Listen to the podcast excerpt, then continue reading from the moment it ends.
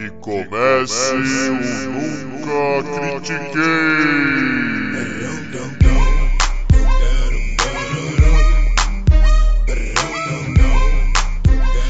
Boa noite, bom dia, boa tarde. Bem-vindo a mais um episódio do podcast esportivo embasado, não jornalístico zoeiro, eu nunca critiquei. Eu sou Maurício, the host with the most, o seu bozo desse episódio. E comigo, o meu Justin Fields de hoje é o Arthur Bindi. Como é que você tá, Bindi? O episódio nem começou e você já está perdendo a boa. É inacreditável. Você já está muito pronto para pistolar.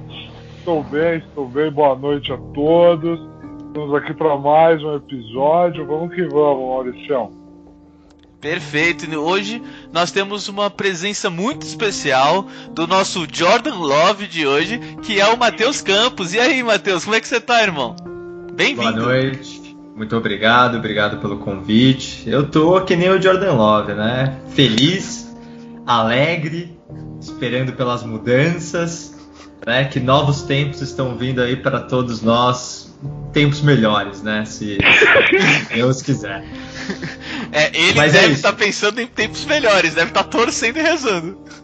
É, eu acho que ele tá assim empolgado, atualizando o feed do Twitter dele de 5 em 5 minutos, esperando a grande notícia vir. É, veremos. Nós vamos chegar nessa, nessa bomba, né? Mas é, vamos começar hoje. Eu gostaria de começar hoje com um, um assunto que não é nem um pouco bomba. Não deveria ter ido para nenhuma é, notícia de nenhum local, de nenhum jornal, mas fazer o que, né? Que é a entre aspas, tá, pessoal? Luta entre Floyd Mayweather e Logan Paul. Que é exatamente por isso que eu escolhi. Eu vou começar, não vou nem pedir permissão pra vocês.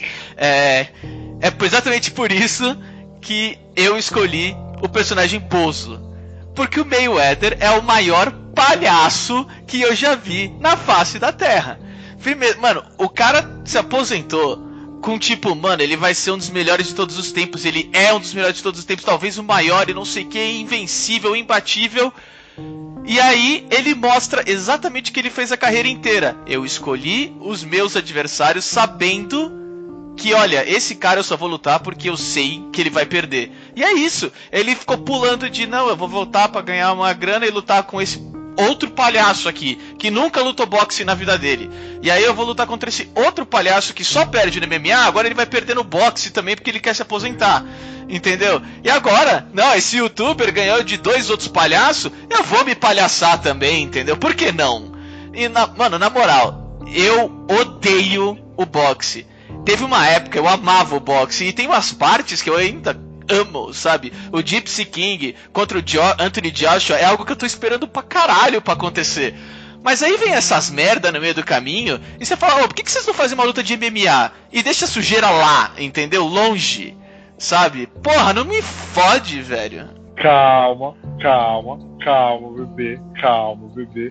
É aquilo que a gente já conversou, tá bom? É aquilo que a gente já conversou, principalmente sobre o Mayweather. Qual que é o apelido dele, Maurício? O. Palhaço! Não, o Matheus sabe. Qual que é o apelido dele? Money. Money. Floyd Money, Mayweather. Amigo, é a declaração que ele deu na luta contra o Conor McGregor. Se eu tiver a oportunidade de fazer 150 milhões de dólares em 35 minutos, eu sempre vou fazer 150 milhões de dólares em 35 minutos. E vão pagar muito bem pra ver ele, Logan Paul com Snoop Dogg blocão na, na mesa de comentarista. É isso que vai ser essa luta. E tá ótimo, cara. E tá ótimo. E tá ótimo. É um espetáculo, Maurício. Não vale cinturão, não vale nada. É um espetáculo, cara. É um espetáculo. Não tem o que fazer.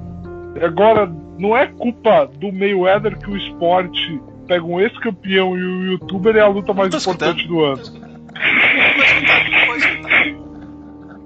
Matheus, Matheus, você, você, eu vou, eu vou ser Mayweather, a gente já conversou muito, né? Cara, por favor. Sempre fui muito fã do Floyd, é, desde a época que ele era atleta profissional. acho que vai ser divertido ver ele batendo no Logan Paul. Entendeu? Depois de ver o Logan Paul batendo no Nate Robinson daquele jeito que foi, vai ser, vai ser, vai ser interessante ver ele, ele apanhar um pouco, né? É, mas eu acho que é, é a transformação do, do esporte. É, alguns acham que é pro bem, outros acham que é, que é pro mal, mas cada vez mais a gente está vendo essas coisas que enfim, que a, a, velha guarda do esporte assim pode, pode não gostar muito, mas que eu acho que vieram para ficar, né? Hoje a gente está gravando o podcast e tá tendo o jogo da NBA e da Marvel. Né? No fim do ano passado teve o jogo da NFL com o Bob Esponja na Nickelodeon. É, eu acho que são coisas assim que atrapalham o esporte, tiram o, alguma coisa do esporte, não sei. Não sei dizer. Acho que em parte eu concordo com o Maurício, tá? É, acho que é, é, uma, é uma luta de boxe ou é um espetáculo? Mas eu tô, eu tô por essa, tô pra ver o Floyd bater um pouco no Logan Paul, acho que vai ser interessante. Pra mim é assim, não, porque se eu puder fazer 150 milhões e voltar da minha aposentadoria, eu com certeza vou fazer. Menos se for o Pacquiao. Se for o Pacquiao, a gente espera mais uns 5 anos, deixa a tendinite dele Mas piorar. Ele já bateu no Pacquiao um pouquinho também, Não, né, ele tomou do Pacquiao, isso sim. Ah. Era pra ser a primeira derrota dele. Todo mundo sabe. Todo mundo sabe. Eu entendo. Maurício, Olha, é uma decisão. teve o triplo de golpes acertados na luta. O triplo. Não importa. O triplo. Não importa. Não importa. E ele, ele deu o mínimo possível. Tipo, ah, ele deu o triplo. Porque ele acertou três. Foda-se, velho. É. Tipo, ele ficou fugindo o tempo todo. Ele, ele, ele nunca, nunca ia ganhar a luta. Se a luta dura 30 rounds, ele vai cair no chão antes do Pacquiao. Porque não importa ele acertar. Ele tá. Mano, na moral, vamos lá, vamos lá. Ele esperou e controlou aquela luta até o momento que o Pacquiao estava com- sofrendo muito de tendinite e já tinha sido eleito político. Vamos, mano, olha lá.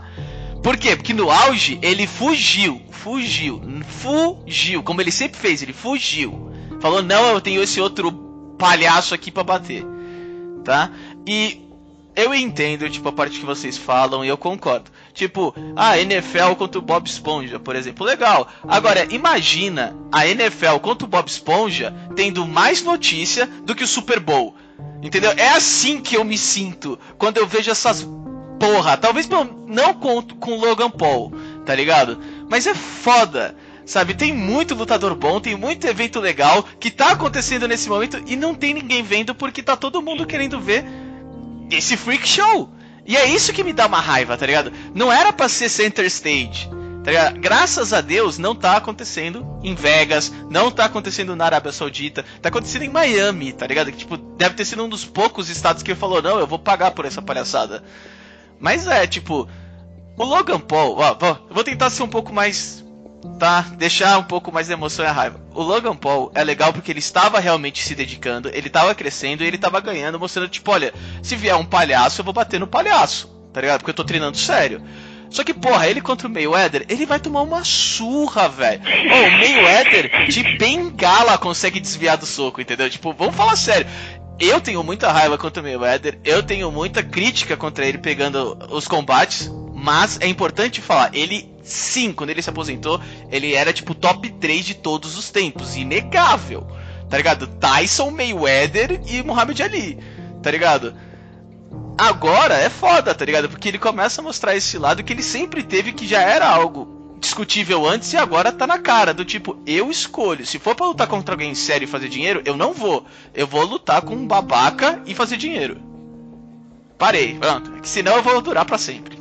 Bom, Tá bom. É, aí o, o que eu acho interessante aí antes daí aí, pra gente entrar em outro tema é eu acho que o, o, o Bind deve ter visto, não sei se o Maurício viu, esses dias saiu um vídeo é, do Brian Scalabrine, né, nosso querido White Mamba, jogando contra um jovem de high school que estava desafiando ele num, num ginásio. Né? E, e eu acho isso muito interessante e acho que talvez a luta do Mayweather traga isso um pouco, não tanto porque é o que você falou, né? O Logan Paul já vem há um tempo num nível de treinamento bem alto, quase profissional, né? Quase profissional, eu diria.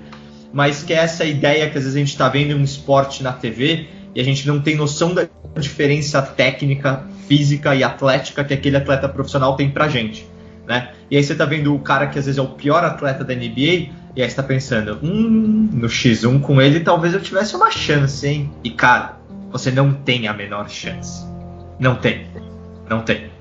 A não ser que quem esteja escutando esse podcast aqui seja um ex-atleta profissional, né? Seja um cara que quase chegou no profissional e teve uma lesão. Você não tem a menor chance contra um atleta profissional. Não tem. É um outro animal. É um outro. É, é, é uma outra coisa. Né? Então talvez isso, isso fique um pouco à mostra aí com, com o Floyd, com o Logan Paul. Não tanto, né? Porque o que você falou, ele já vem num, num nível de treinamento quase profissional e ele tem a parte monetária, né, financeira para apoiar ele para esse tipo de treinamento, mas no geral seria algo que eu gostaria de ver. Mas é isso. É, é eu, eu concordo com você e, e para fechar esse assunto é assim, o que você falou de prateleira profissional, semi-profissional, amador, ela é gigante e quando você está falando de nível top 3, top 5 da história, que o Maurício colocou, gente, é assim, o analista de boxe da HBO deu a maior declaração para mim possível quando ele foi resumir Mayweather e McGregor. Perguntaram para ele: Você, Max Kellerman, você realisticamente, você acredita que o McGregor tem uma chance? E aí ele falou assim: se o Mayweather tiver com as duas mãos amarradas nas costas, talvez. Entendeu? Porque o nível que é um boxeador do Floyd Mayweather lutando boxe para um cara chegar do MMA e entrar naquilo é outro, é outro, é outro. Então, assim, nós vamos ver, nós vamos pagar para ver, né? Porque é isso. Nós vamos pagar para ver, literalmente, e nós vamos ver o tamanho dessa diferença de prateleira. E aí, eu quero já aproveitar essa diferença de prateleira para puxar o assunto, nosso próximo assunto, que foi o draft da NFL, que aconteceu quinta, sexta e sábado da semana passada, galera. E assim, a gente vai focar em alguns assuntos principais, algumas narrativas desse último draft, né? Mas, assim, eu queria começar falando. Aconteceu algo que nunca aconteceu na história do draft da NFL, que foram cinco quarterbacks pegos na primeira rodada do draft da NFL. Então, assim, todo a galera que acompanha futebol americano aqui, que ouve nosso podcast, sabe da importância do quarterback e eu acho que não existe outro esporte no mundo coletivo em que tem uma figura que ela é tão peça central, é, pilar de tudo construído ao redor quanto no futebol americano é um quarterback. Então, nós tivemos na primeira posição do draft Trevor Lawrence saindo para Jacksonville Jaguars, na segunda posição do draft Zach Wilson saindo para New York Jets, na terceira posição do draft, Trey Lance, saindo para São Francisco 49ers, que subiu no draft para pegar o garoto, né? Nós tivemos depois, na sequência, saindo lá na casa dos 10.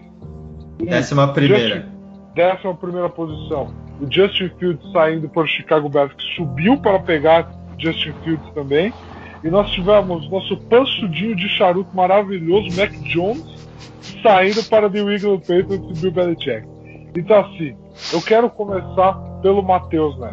Matheus, eu quero um pouquinho da sua visão desses cinco caras. Você tem um preferido deles?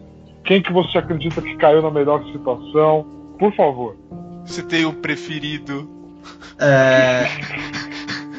Bom, vamos lá. Eu, eu vou muito na linha do que a gente, no dia que a gente estava assistindo o primeiro round do draft, né? Nós três juntos com o, com o Lucas e com o, o, o Mochila, inclusive abraço para eles. O que o Mochila falou da questão do quarterback, né?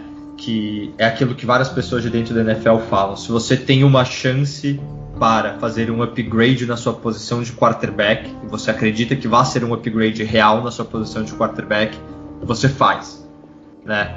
O custo que você vai fazer, que você vai pagar nisso, em algum momento vire relevante se esse quarterback consegue te levar para o próximo patamar. Ele vai conseguir te levar para o próximo patamar? Difícil dizer. Né? A gente tem tantos quarterbacks aí maravilhosos, com carreiras fantásticas e que nunca conseguiram ganhar um título, né? Dan Marino, do meu querido Dolphins, que nunca ganhou um título, é, o Andrew Luck, mais recentemente, que né, também era talvez o, o maior prospecto de quarterback a sair do college, que também não conseguiu ganhar o título dele mas com certeza te deixar bem mais perto ganhar o, de ganhar o título ter um cara desse como seu quarterback do que ter um cara daquela prateleira mediana. Né? E é por isso que os times pagam o que eles pagam por esses quarterbacks. Eu acho que, assim, tecnicamente, analisando esses quarterbacks, não tem como fugir do Trevor Lawrence. Né? Os números dele são fantásticos, a carreira inteira dele no college. É, não tem nenhuma derrota em, em temporada regular no college, que é um, uma, coisa, uma coisa absurda. É, eu tenho um pé atrás com o Mac Jones e com o Zach Wilson. Né? Eu entendo porque o Zach Wilson é um, é um, é um prospecto tão legal, né? um cara divertido de assistir, ele é capaz daqueles arremessos fantásticos, mas eu teria o Justin Fields como meu segundo quarterback aí do draft, né? É o segundo prospecto que eu gosto mais. Acho que a questão que saiu da, não sei se é esquizofrenia, tem alguma questão assim com o Justin Fields que eu tava lendo. Pode ser que tenha afetado, pode ser, mas enfim, Shanahan também sabe sabe o que faz a princípio, né? E ele resolveu o Trey Lance é, eu confesso que eu acompanhei pouco o processo pré-draft do Trey Lance para falar sobre ele. Mas é isso, eu gosto muito do Justin Fields, acho que o Justin Fields, acho que a torcida de Carolina tá bem animada, tá bem feliz com a possibilidade de ter o Justin Fields, acho que a torcida de Jacksonville, dos Jets, enfim, todas essas franquias estão felizes por terem essa esperança, né? Eu falo pelo meu time ter draftado um quarterback no primeiro round do ano passado, né? Traz uma nova esperança para a franquia ter esse cara. Mas aonde ele vai te levar, vamos ver. Perfeito. Perfeito. Bom, vai ser muito engraçado ter essa mudança de perspectiva aqui, porque nós vamos passar do Matheus, que é, pegou o meu QB1 no draft do ano passado, fez um draft, vamos falar, interessantíssimo, esse último draft, né? para o Maurício, que está tendo todos os seus sonhos e todas as suas coisas amassadas numa bola de ausência de perspectiva, né, Maurício? Nesse é, último draft. Não. Também pegou o quarterback. Também pegou o quarterback passado, ano né? passado, entendeu? Só que não foi uma questão de esperança no nosso caso. Não, mas é, falando dos QBs, de, é, nesse ano, com certeza, Trevor Lawrence é o cara que se destaca em todos. Eu tenho uma, um pé atrás com o Trevor Lawrence, não por causa dele, mas para onde ele vai. Ele tá indo pro Jaguars. O Jaguars draftou um offensive tackle nesse draft, sabe? Eu adoraria que o Jaguars não utilizasse Trevor Lawrence esse ano. Fala, foda-se, nós não vamos machucar o nosso cara Aí eu acho que ele pode, tipo, olha, tranquilo, quando a gente tiver uma offensive line boa para você, e você não vai se machucar, e você tem tempo para olhar e tudo, a gente te coloca. Que pode ser só direto ano que vem, entendeu? Mais um draft, você pega três offensive tackle, um, uh, mais um offensive tackle, dois guards, já era, tá ligado? Pô, tá tranquilo, você já tem todo o depth necessário. Então, o meu maior medo é como eles vão utilizar o Trevor Lawrence. Se eles se utilizarem como tipo, não, joga ele lá porque ele vai salvar tudo, é, ele pode se machucar cedo, ele pode perder confiança cedo, e isso pode acabar com ele. Tipo, como que esse cara vai reagir depois de um, três semanas seguidas de derrota, tá ligado? De porque o cara não perdia, entendeu? Tipo, é algo que a gente não tá enfrentando. Então, o melhor é ir com calma. É isso que eu acho. E o outro ah não é tipo segundo prospecto, não tem nada a ver. É só tipo de super interessante, obviamente, é Mac Jones com o nosso Bill Belichick, obviamente. Tipo, já tem meme, entendeu? Estourando e já, mano, é perfeito porque assim, o Mac Jones não é que não é que ele é ruim, não é que ele é sensacional, é que, mano, você tá indo depois que o Brady acabou de ganhar um Super Bowl, entendeu? E o Bill Belichick tá uma, mano, tá foda. Então vai ser muito da hora ver como é que o Bill Belichick vai tratar esse moleque, tá ligado? Porque já tem aquele meme dele fazendo a cara assim, ó, balançando de lado pro outro e, mano, sensacional, tá ligado? Cara, é. é assim. Eu achei interessante sua visão do Trevor Lawrence, ainda mais saindo de uma temporada onde a gente viu o que aconteceu com o Joe Burrow, né? A gente viu o que aconteceu com o John Burrow e aí a escolha do Bengals na primeira rodada é algo que a gente vai falar aqui, porque, uou, na minha opinião, tá? É, agora sim, de todos esses cinco, vocês falaram do Trevor, Matheus tocou muito bem no Justin Fields. De todas, a minha, a minha decisão dos cinco que mais me surpreendeu acabou sendo a decisão do São Francisco 49ers de ir com o Trey Lance. Tá? É, eu não vi no Trey Lance alguém pelo qual valia a pena você trocar as poucas picks que você já tem, então as trocas que você, São Francisco, já fez, para subir e pegar ele. E ele provavelmente vai sentar um ano no banco, ou nem um ano, meio ano que seja. Porque o Jimmy Garoppolo tem 100 milhões aí para retirar ainda do, do, Banco de São Francisco, né? Ele e seu belo trabalho de perna vai retirar esse, esse cheque lá. Então, assim, o, o Trey Lance é um cara que eu fico muito curioso porque Kyle Shanahan é inegável um dos melhores treinadores da NFL. Inegável. Você consegue colocar um poste ali que consegue só fazer passe de 5 jardas, ele arruma um sistema e ele dá um jeito. Né? Então, assim, se ele viu, ele e comissão técnica, viram nesse garoto a oportunidade de vamos pegar ele, vamos trabalhar ele, dar na mão do Shanahan, eu não sei o que esse garoto pode ser, porque a última vez que algo assim aconteceu e que pegou a gente de surpresa no nome, chama Patrick Mahomes. Alex Smith era o titular absoluto do Kansas City Chiefs. Alex Smith tinha levado o Kansas City Chiefs para 4 de 4 playoffs em 4 anos dele lá. Andy Reid, um dos maiores técnicos da história, o Andy Reid e a comissão técnica olharam para o Mahomes e falaram assim: nós temos que subir e pegar esse moleque. E a gente está assistindo o que está acontecendo. Então, assim, o que será de Trey Lance em São Francisco me deixa muito curioso, me deixa muito empolgado. E vamos ver o que vai rolar, cara. Cinco histórias elas vão estar para sempre conectadas a partir desse draft. A história desses cinco. Elas é. vão estar sempre conectadas. É, eu. E aí, eu sei que vocês querem falar sobre os picks, né? Picks favoritos, picks menos favoritos. É, aí, as duas únicas coisas que eu queria falar antes disso. É, sobre o Mac Jones, a grande questão que eu tenho com ele é a gente tem visto uma mudança na NFL por esses jogadores, por esses quarterbacks, que são quarterbacks que ficam muito parados né, dentro do pocket, que tem dificuldade de movimentação para sair do pocket para conseguir fazer um passe fora do pocket, fazer um passe em movimento. É, tanto que a gente tem visto essa tendência mudar, né? Esses quarterbacks novos, é, Josh Allen, Lamar Jackson, Patrick Mahomes, Tua, o próprio Joe Burrow, né? É, são quarterbacks mais móveis, né? Que conseguem sair mais do pocket, fazer passes em lançamento. Quarterbacks que são mais estáticos, se a gente tirar os de primeira prateleira, já que são os mais velhos, né? Tom Brady, é, eu acho que são poucos, né? Especialmente pela forma como o esporte vem evoluindo.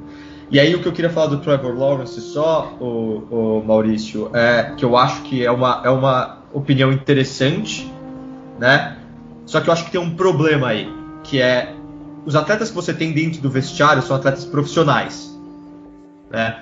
você entrar dentro de um vestiário e falar qualquer coisa para esses atletas que não seja dar a melhor condição para esses atletas vencerem, pega mal, né? Então, por exemplo, uma coisa é você ter que nem o Trey Lance tem em São Francisco, um quarterback que nem o Jimmy Garoppolo, que num primeiro momento os jogadores podem olhar e falar assim, bom, talvez com o Jimmy Garoppolo a gente tenha uma chance melhor de vencer do que com o Trey Lance, que nem foi o caso do Miami ano passado, por metade da temporada. Né? Você tinha um quarterback nem o Fitzpatrick e de repente você pode falar para esses jogadores: com o Fitzpatrick é a nossa melhor chance de vencer até o Tua aprender o jogo. Em Jacksonville, a gente tem isso com o Minchel? Não. Eu, eu não. acho que não. Né? E eu acho que assim, a linha ofensiva do Jaguars não foi nem perto de ser uma das melhores da liga, né? Foi inclusive uma das piores, eu concordo plenamente com o que você falou. Mas eu acho que vai ser interessante já ver o Lawrence jogando, porque ele tem armas bem interessantes para receber passe dele. Né? Quando a gente olha para o grupo de wide receivers do Jacksonville, tem uma ou duas armas ali né, bem interessantes. Quando a gente olha para o grupo de running backs, porra, o James Robinson teve uma temporada fantástica como undrafted running back e eles pegaram o Etienne agora em cima disso, né? Então acho sim que a gente tem que tomar cuidado com a saúde dele, mas acho que vai ser interessante. Acho que ele tem algumas armas legais lá em Jacksonville pra gente ver, pra gente ver pelo menos jogos interessantes de Jacksonville ofensivamente falando. E falando off-field, vai justificar pra quem comprou season tickets do Trevor Lawrence que eles não vão ver Trevor É Lawrence. Vai, você não vai justificar. Você não vai conseguir fazer isso, né? Então, assim, e. Cara, é, são, são visões. Eu sou um cara que, assim, eu gosto de pensar que o cara que eu drafto na primeira rodada é porque eu quero que ele jogue agora. Sim. É isso. Eu, eu, eu, sou dessa, eu sou dessa cabeça. Né? Tem analistas que gostam de pensar que o cara da primeira rodada é o que tem o maior teto, por mais que o piso dele agora não seja né, o ideal. São, são visões diferentes de, de, de adquirir jogadores, de adquirir talentos. Mas, assim, o, o que a gente pode falar é que perder vai doer, cara. A gente viu pro Andrew Luck, por exemplo. O Andrew Luck, ele começou 0-3 na NFL, a galera desesperada, e ele terminou aquela temporada 10-6. Então, assim, ele vai entrar, ele vai apanhar, ele vai, vai doer, perder vai doer, malandro, e ele vai aprender, e ele vai aprender com isso. Vamos ver.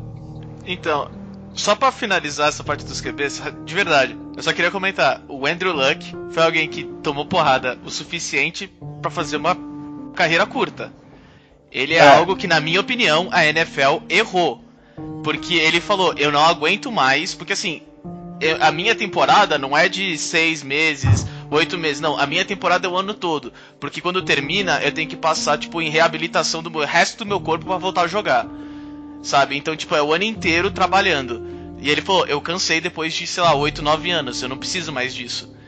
Então é algo que pra mim seria da hora do Trevor Lawrence não seguir esse caminho, tá ligado? Tipo, pô, esse cara é bom, vamos ter ele por mais tempo. Só isso, tá ligado? Tipo, é- esse é o meu medo. Porque bom o cara é.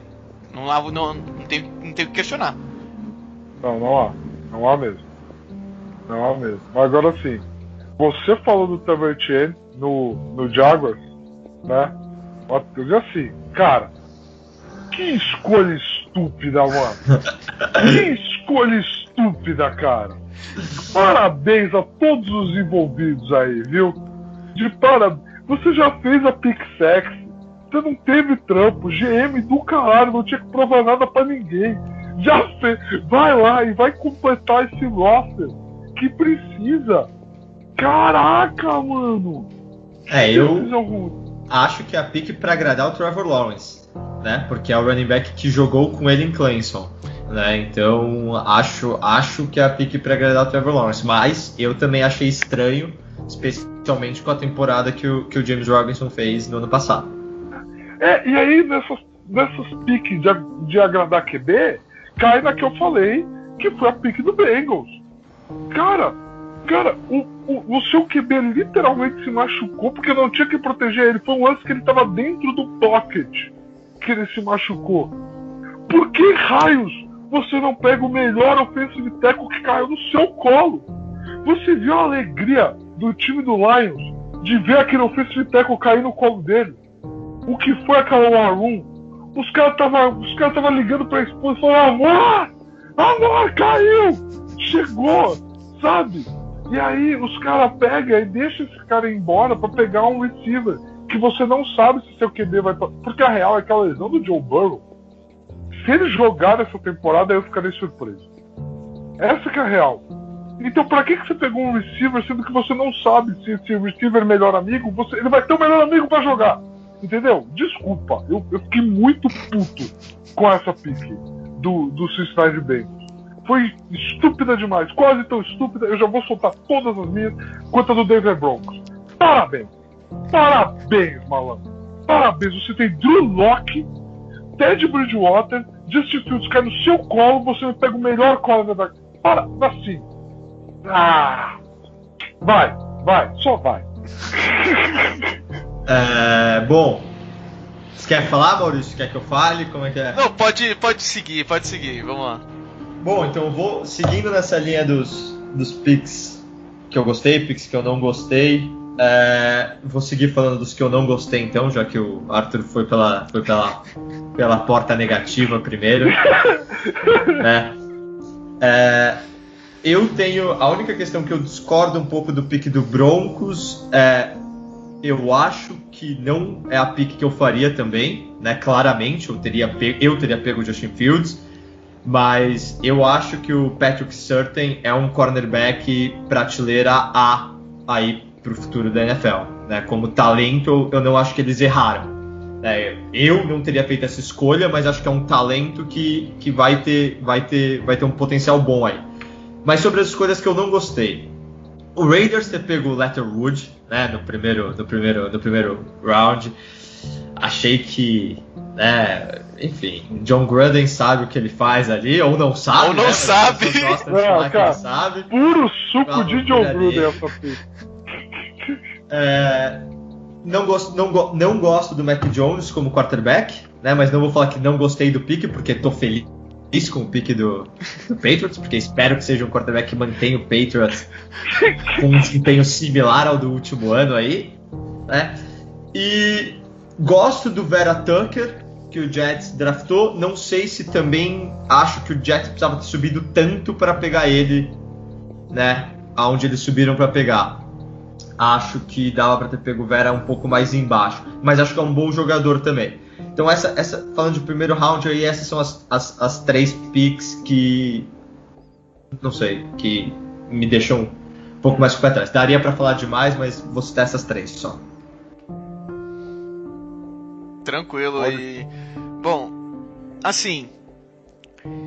Eu. eu... Pra quem não tá sabendo, vamos, vamos dar um pouco de contexto, né? Pra quem não tá sabendo, Aaron Rodgers acordou e falou: Ah, tá na hora do draft? Chama a ABC, ESPN, todo mundo e fala: Eu quero ser trocado. E mano, caiu Sabe, tipo, é aquela coisa. A mídia tá atacando pra caralho o, o, o- os piques do Packers esse ano. Eu não acho que foi ruim. Eu acho que foram todos bons. E todos são ajuda ao Aaron Rodgers. Mesmo que indireta, em grande parte. Mas são. Ahn, o Matheus estava comigo. Ele, ele aguentou, né? Diferente de alguns aqui, ele aguentou, foi até o final. Estávamos lá. E ele viu que, tipo, mano, eu realmente tava querendo um wide receiver. E o Bateman tava por ali, tava, tava sobrando, e ele foi pro Baltimore. É um dos picks que eu acho muito bom, eu acho muito legal. Tipo, eu queria que ele tivesse vindo para o Packers, porque no caso do Rodgers ser trocado, infelizmente pensando nesse caminho, ele é um wide receiver que pode ajudar um QB não tão bom ou um rookie a tipo, olha, joga em mim que é mais fácil de eu pegar do que um outro wide receiver. Sabe, tipo, muito provavelmente ele não ia ser o número 1, um, que é o Devante Adams, então melhor ainda, ele ia ter mais liberdade. Porém, não sobrou. E aí tinha o Moore, que é que eu tava, não, pega o Moore, pega o Moore, wide receiver. Ele é bom, ele é bom, ele é o melhor, mano. O Packers sempre foi de pegar o melhor disponível, então ele vai pegar. E eles pegaram um corner, porque mudou GM faz dois anos. Então, tipo, o cara quer fazer diferente. E eles pegaram o Eric Stokes. Esse é um dos picks que eu fiquei meio a meio, porque assim, não é como se o Packers não precisasse. Precisasse, precisava pra caralho. Muito de corner. Então é um ótimo pick porque o cara é muito bom, ele é muito, muito rápido ainda por cima. Só que não é aquele não é aquele splash, entendeu? E não é algo que o, o Rodgers vai olhar e vai falar: "Aê, defesa, vocês estão me ajudando", porque ano passado gente, o Packers teve a melhor ofensiva e nem assim ganhou. Entendeu? Então, tipo, é algo que fica difícil, sabe? Porque você não tá agradando a primadona, ao mesmo tempo foi um bom pique. É, Cara, vocês não terem escolhido o Bateman pra mim é, é algo surreal. ah, ele não sobrou. Eu Ele vi, não o- queria eu subir, vi não o- sobrou. um meme hoje, né? Que é, é real. É toda pré-temporada do Packers parece que é a mesma coisa. É, o Packers faz escolhas duvidosas na free agency, o Rodgers fica puto, o Packers não drafta, não drafta ajuda pro Rodgers no draft. Aí o Packers vai 13-3 na temporada regular, todo mundo acha que eles vão ganhar a NFL e eles perdem no Championship da NFC. Aí, aí o ciclo vai se repetindo. É, mas eu, eu também não sou o maior fã do mundo do, do, do draft do, do Packers. E aí eu sei que a gente precisa falar sobre outros temas, né? Falar sobre NBA, então só falando rapidamente sobre as minhas picks favoritas do, do draft. É, eu, e aí por torcer pro Dolphins, acompanhei muito esse processo, né? Sobre os, sobre os playmakers disponíveis no primeiro round. Eu gosto muito dos quatro, né? Quando a gente fala de Kyle Pitts, Waddle, uh, Jamar Chase e Devonta Smith. Acho que qualquer time que pegou qualquer um dos quatro pode ficar satisfeito, porque provavelmente vai ter um retorno imediato. Então esses quatro picks me agradam. É, aí vou elogiar também um picks né, dos dois times que para mim tiveram o melhor draft, que foram o Chicago Bears e o, e o Cleveland Browns. Né? Achei que os dois times tiveram drafts fantásticos. Acho a pick do Coromoa no segundo round pelo Browns um puta pick em questão de talento. É, fiquei sabendo hoje que talvez tenha existido uma questão cardíaca do Coromoa que tenha feito ele cair no draft, então com certeza é uma coisa pra gente ficar de olho aí. Mas acho que em questão de talento é um pouco do que a gente discutiu do pick do Jalen Phillips pelos Dolphins na 18. Né? questão de talento não dá para discutir. A questão da du- durabilidade é uma preocupação grande. E do draft do Bears, né? Justin Fields, fantástico. Finalmente existe um quarterback naquela franquia. E o Trevor Jenkins no segundo round, tackle, que eu acho muito interessante já para proteger o Fields. Né? A princípio eles renovaram com o Robinson, então tem armas aí pro, pro Fields passar a bola. Protegeram bem. E aí os dois últimos picks. Uh, Humphrey, center draftado pelo Kansas City no segundo round. Acho um center bem interessante para o futuro. É, principalmente com a transformação de OL que o, que o Kansas City fez nessa off-season, né? Acho que ele vai ter tempo, tranquilidade para se firmar e conseguindo desenvolver uma boa relação com o Patrick Mahomes, tem tudo para ser um center de longo, longo, longa duração aí pro, pro, pro, pro Kansas City. E aí o último também que eu não poderia deixar de elogiar, Javon Holland, o safety que o Dolphins draftou na segunda, na- no segundo round. Poucas vezes vimos Coach Flores elogiar tanto um jogador em público que nem ele elogiou o Javon Holland. Tape é muito bom, líder de interceptação, nove interceptações nas últimas duas temporadas do college, é, muito bom fazendo tackle, pique que tem tudo para dar certo aí com um técnico de safeties, né? Que nem o Brian Flores. Então essas são as minhas picks é, que eu gostei e é isso. Deixo aí para vocês falarem ou pra gente passar para NBA quando vocês quiserem. Ah, gostei muito, gostei muito das que você colocou. Eu, por eu ter falado do Bateman na questão do Packers, o Bateman era um receiver que eu tava completamente apaixonado no processo Todos nós. Todos de nós. sido pego pelo Ravens, pra mim foi maravilhoso. Porque você dá uma arma pro. Gente, o Ravens ano passado contratou o Dez Bryant, tá? Pra tentar encorpar o seu corpo de recebedores. Então, assim, você vai, você pega um talento que nem o Bateman na primeira rodada, quando você tem um cara de quarterback que já ganhou o MVP e que tem vários questionamentos sobre o talento dele lançando a bola, você fez a sua parte com uma nota assim esplendorosa. Dallas Cowboys vai ser meu último elogio aqui, porque você perdeu o seu corner que você queria. Patrick Surtain era o nome de Dallas. Não tinha um mock draft que não dava Patrick Surtain em Dallas. Você perdeu o seu cara. Que que os- você tem um linebacker que se machuca constantemente no Van Der Esch. Você tem Sean Lee aposentado. Você consegue fazer um trade down e pegar o melhor linebacker do draft? 10 de 10. De verdade. Pra mim, o Dallas fez uma ótima escolha. Perfeito. No, no caso, pra fechar o meu lado, já comentei do, do Bateman pro, pro Baltimore. Falei um pouco do Packers. Eu queria complementar um pouco mais do Packers, porque logo antes do center que o Matheus trouxe, o Packers pegou um center, que é o Josh Myers. Eu, eu acho ele super interessante. Primeiro, o Packers perdeu o center deles, que é All Pro, que é All Team NFL. Mano, o cara era o foda center, sabe, da NFL no momento e ele saiu do time. Então você precisava para isso. E o, o legal do Myers é que ele não é só um center. Ele é um center e ele pode jogar, já jogou de right tackle, se não me engano. Então ele, olha, se alguém se machucar, eu posso vir para center, eu posso vir para cá, eu posso, que é muito interessante, entendeu?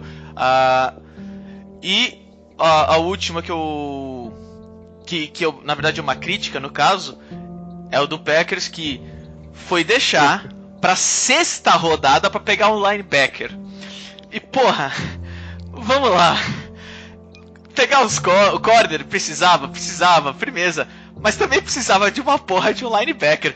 Puta que pariu, velho. A, a defesa em matéria de linebacker ainda pro Packers tá, tá tipo, olha.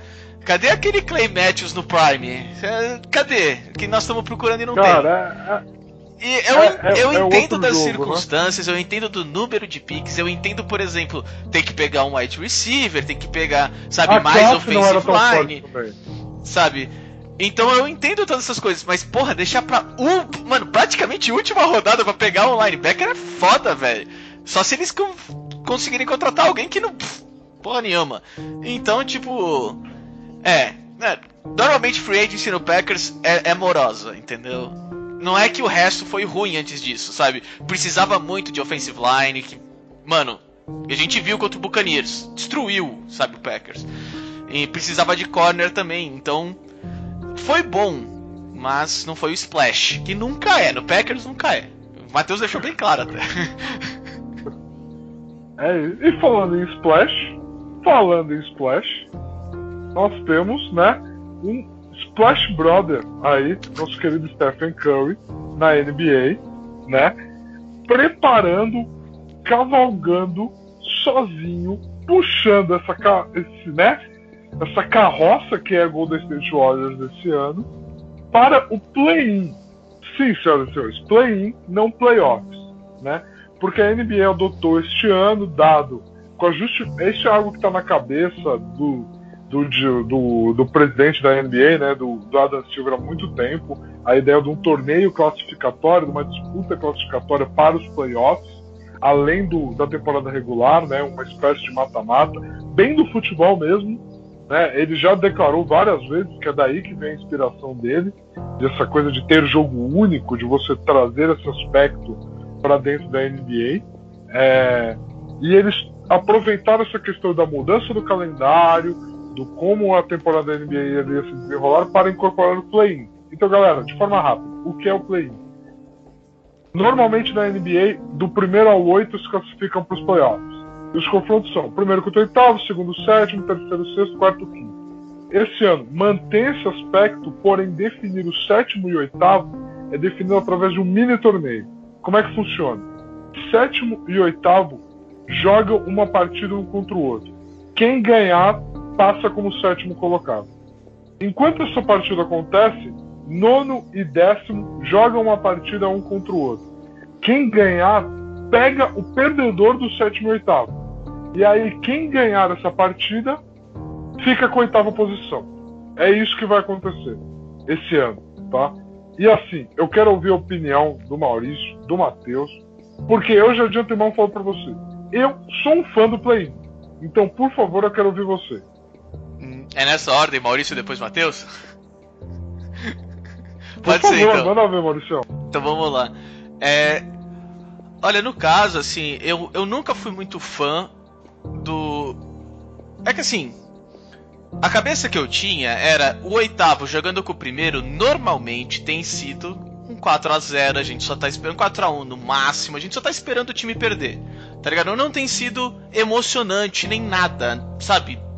Não tem afetado resultados nem futuros, nem anteriores, nem porcaria nenhuma. Então eu sempre fiquei na cabeça, tipo, mano, o sétimo, oitavo, por aí tem que sair. Não tem que mais estar. Tá. O primeiro e o segundo já vão pra semifinal e aí os outros se matam antes. É... Com o play-in, eu acho que fica muito mais divertido ver esses times se degladiando, porque, pô, o nono pro décimo são times, em teoria, competitivos. Vai ser da hora de assistir esses times jogando, sabe, para poder passar e continuar nos playoffs.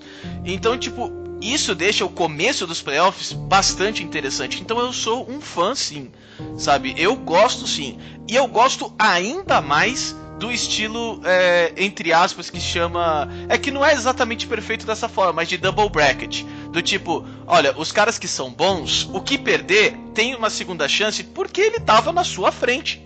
Entendeu? Então eu, eu amo isso. Eu acho que, tipo, é, fase de grupos de todos os campeonatos deveria ser tipo.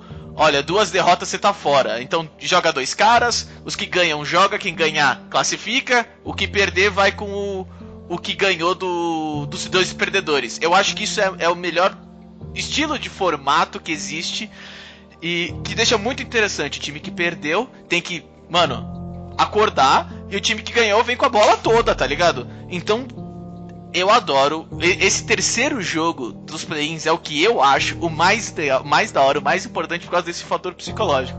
Então eu gosto bastante sim.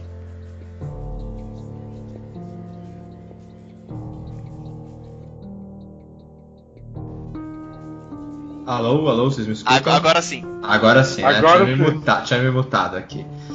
É... Bom, vamos lá. Eu já fui mais contra o play-in do que eu sou hoje. Né? Eu, já, eu já fui mais na questão do. Você está premiando uma equipe pior. Então você está dando uma chance para uma equipe pior de eliminar uma equipe melhor em um único jogo. E aí, quando a gente está falando de NBA, por exemplo, a gente poderia ter o. A gente pode ter o Golden State indo para esse play-in, onde é um jogo apenas, e onde a probabilidade de, nesse único jogo, o Curry pegar fogo, fazer 65 pontos e o Golden State classificar é grande. Né? E aí você está premiando esse time que poderia, e aí um caso hipotético, ter quatro vitórias a menos do que o oitavo colocado, ou do que o sétimo colocado. Né? Então você está premiando um time pior. Né? Fui conversando com pessoas que acompanham bastante NBA, acompanham bastante NBA, escutando opiniões contrárias, e hoje eu já sou mais a favor, né? Até porque eu estava dando uma pesquisada aqui um pouco antes da gente conversar, são pouquíssimos casos, e aí recentemente a gente pode buscar de memória, são menos ainda casos de sétimo ou oitavo seed fazendo uma Cinderella Run aí e chegando longe, né? A gente tem alguns casos recentes aí de quinto, quarto, mas mais para baixo que isso tem sido raro, né? A gente vê essas, essas, essas runs longas aí no, nos playoffs. Eu ainda gostaria de ver a NBA dando uma proteção um pouco maior, principalmente para o sétimo colocado, né? Então acho que, por exemplo, fazer que nem eles fizeram ano passado e o sétimo joga contra o oitavo, são dois jogos, onde o oitavo tem que ganhar os dois para eliminar para passar pelo sétimo, o sétimo só teria que ganhar um dos dois, né? Aí acho que o nono e o décimo você pode fazer um jogo só mesmo, porque eles já estariam fora dos playoffs. E aí quem ganhar do nono e do décimo pega quem perder do sétimo e do oitavo numa melhor de três né, aonde ele tem que ganhar os três jogos e o perdedor do sétimo e do oitavo só teria que ganhar um. Né? É, acho que essa proteção maior para o sétimo, principalmente, faria sentido, até porque a gente pode ter uma diferença razoavelmente grande de vitórias do sétimo para o nono, ou do sétimo para o décimo. Pelo que tem se desenhado os standings aí da NBA hoje, entre o oitavo e o nono, parece que vai ser próximo nas duas conferências. Né? Hoje a gente tem aí na, na Conferência Oeste o Grizzlies com 32, 32 vitórias e 31 derrotas. Em nono, o Golden State com 32 vitórias também, né? E em décimo, o Spurs com 31 vitórias. Então, muito próximos três, né? Oitavo, nono e décimo. Agora, o sétimo, que é o Portland, empatado com o Lakers e com o Mavs, que são o sexto e o quinto, tem 36 vitórias, né? São quatro vitórias a mais já. Então, do sétimo para baixo, tem uma diferença. E no leste, a mesma coisa. Né? Hoje, o sétimo é o Boston, com 34 vitórias. O oitavo é o Hornets, com 31. E aí a gente tem o Pacers com 30 em nono e o Washington com 29 em décimo. Então, do Washington para o Hornets não é tanta diferença, são dois jogos de diferença. Mas do Washington para o Boston são cinco vitórias de diferença.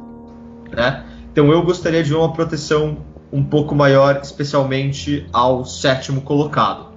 Mas eu gosto, eu gosto da ideia, acho que vão ser jogos emocionantes, acho que tem tudo para a gente ter confrontos muito interessantes dos dois lados. Cara, eu acho que essa avaliação da proteção ao sétimo, ela é muito válida. Ela é muito válida. Todo tipo de ideia já foi ouvida, né? É, por exemplo, tem circulado muito forte uma ideia de que o primeiro seed poderia escolher quem ele vai pegar entre os dois que passarem, né? Ele poderia escolher quem ele vai pegar uma vez que ele é o, o último time a descobrir quem ele vai enfrentar para os playoffs, né? Então assim tem essa questão. Mas eu acho a ideia do play magnífica, porque ele causou um fenômeno nessa temporada que é times acreditarem que vão competir por um período de tempo maior. A NBA chegava na trade deadline com 70% da sua temporada completa e se tornava um fenômeno que a gente vê muito no beisebol, né? Que são, você tem bons jogadores, mas você não vai competir por mais nada, claramente, e aí você vende eles para times que vão competir.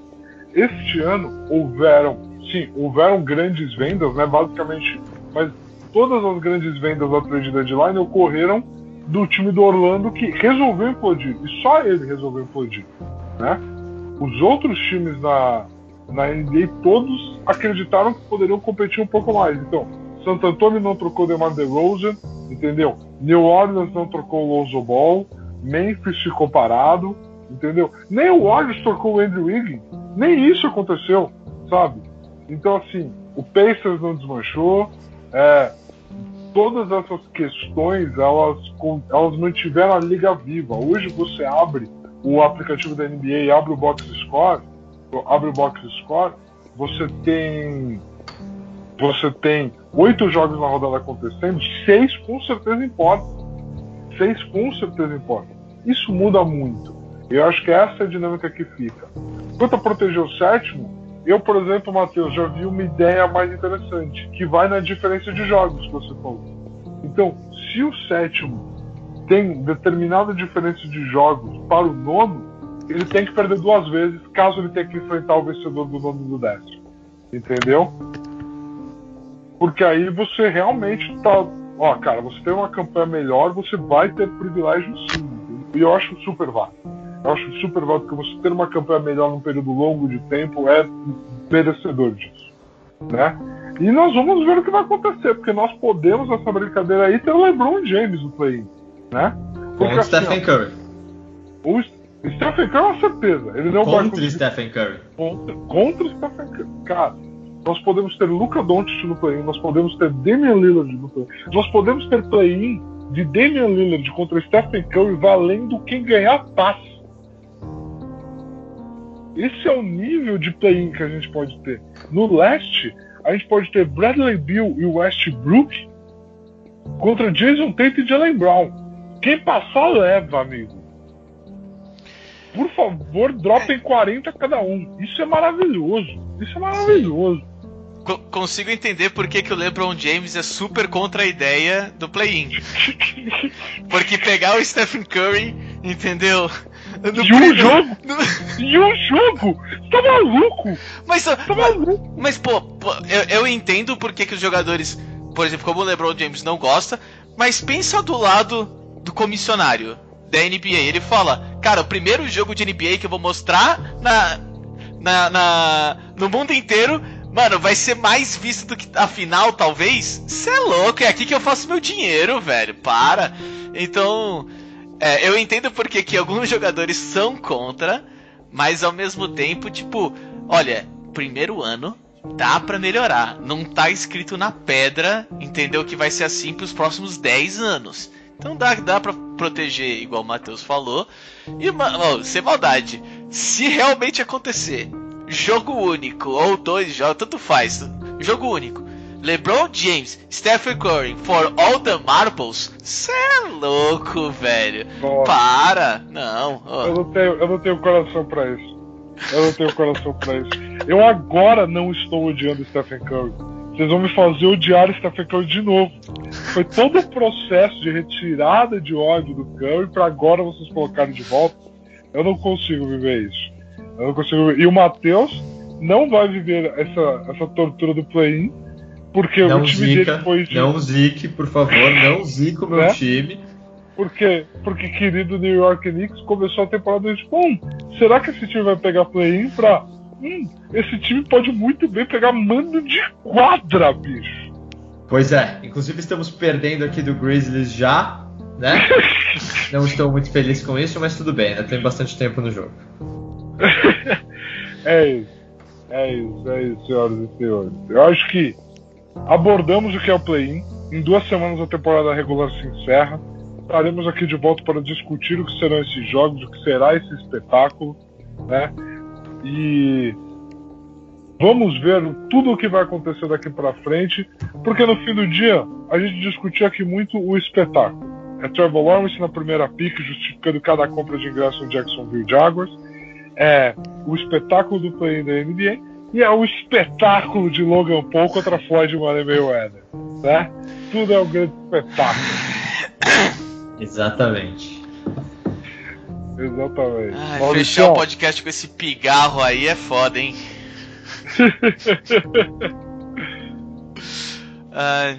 É claro, ó, obviamente como o Bindi falou, né? Realmente esse esse pod trouxe coisas bem interessantes. Vamos falar assim, vamos, vamos colocar experimentos, possíveis experimentos, sabe? Incertezas, né? Ah, aí no, no, no nosso episódio de hoje. Antes de mais nada, quero agradecer tanto o Bindi sempre tá aqui, né, sempre comigo aí me ajudando e ajudando o nosso pod, né? E claro, obviamente ao Matheus, ah, ao cérebro por trás do, do, do draft aqui nosso, porque com certeza sem você, cara, ah, a gente não ia ter tanta informação e tanto conhecimento aí que a gente teve hoje. Muito obrigado mesmo. Imagina, foi um, foi um prazer conversar com vocês aqui sobre esportes, né? É, Arthur já me conhece há bastante tempo, sabe que eu sou, eu sou bem maluco assim com esportes. Minha namorada não fica muito feliz, mas eu tô assistindo esportes 24 horas por dia, né? Inclusive, amo amor se estiver escutando agora. Mas já deixo aqui, já deixo aqui a deixa. Me sigam no meu Instagram profissional também, Matheus Campos Futebol. É, eu acabei que falei de tudo menos de futebol né, nesse podcast, mas eu sou um profissional do futebol, trabalho com futebol. Mas é isso, gente. Muito obrigado pelo convite, estou sempre à disposição, porque conversar sobre esportes é com certeza uma das coisas que me dá mais prazer nessa, nessa vida. Muito obrigado, hein? Muito obrigado você, irmão. E a gente não te traz um podcast para falar de futebol para não matar o Maurício. né? A gente tem esse pacto aí de para manter o Maurício vivo e preservar a amizade. A gente preserva dessa forma, mas galera, por favor, vão seguir o Matheus no perfil dele, Matheus Campos Futebol. É conteúdo muito bom, é conteúdo que nós aqui, quem, o público do nosso podcast, que ouve a gente falar sobre corrida de vela, meu, o conteúdo que o Maurício faz, no trabalho que ele faz, analisando ligas, analisando. Cara, é muito extenso, é um material muito bom, muito bacana. Por favor, vão lá, vocês não vão se arrepender. Valeu! É isso aí, muito obrigado. Fiquem em casa e lavem as mãos.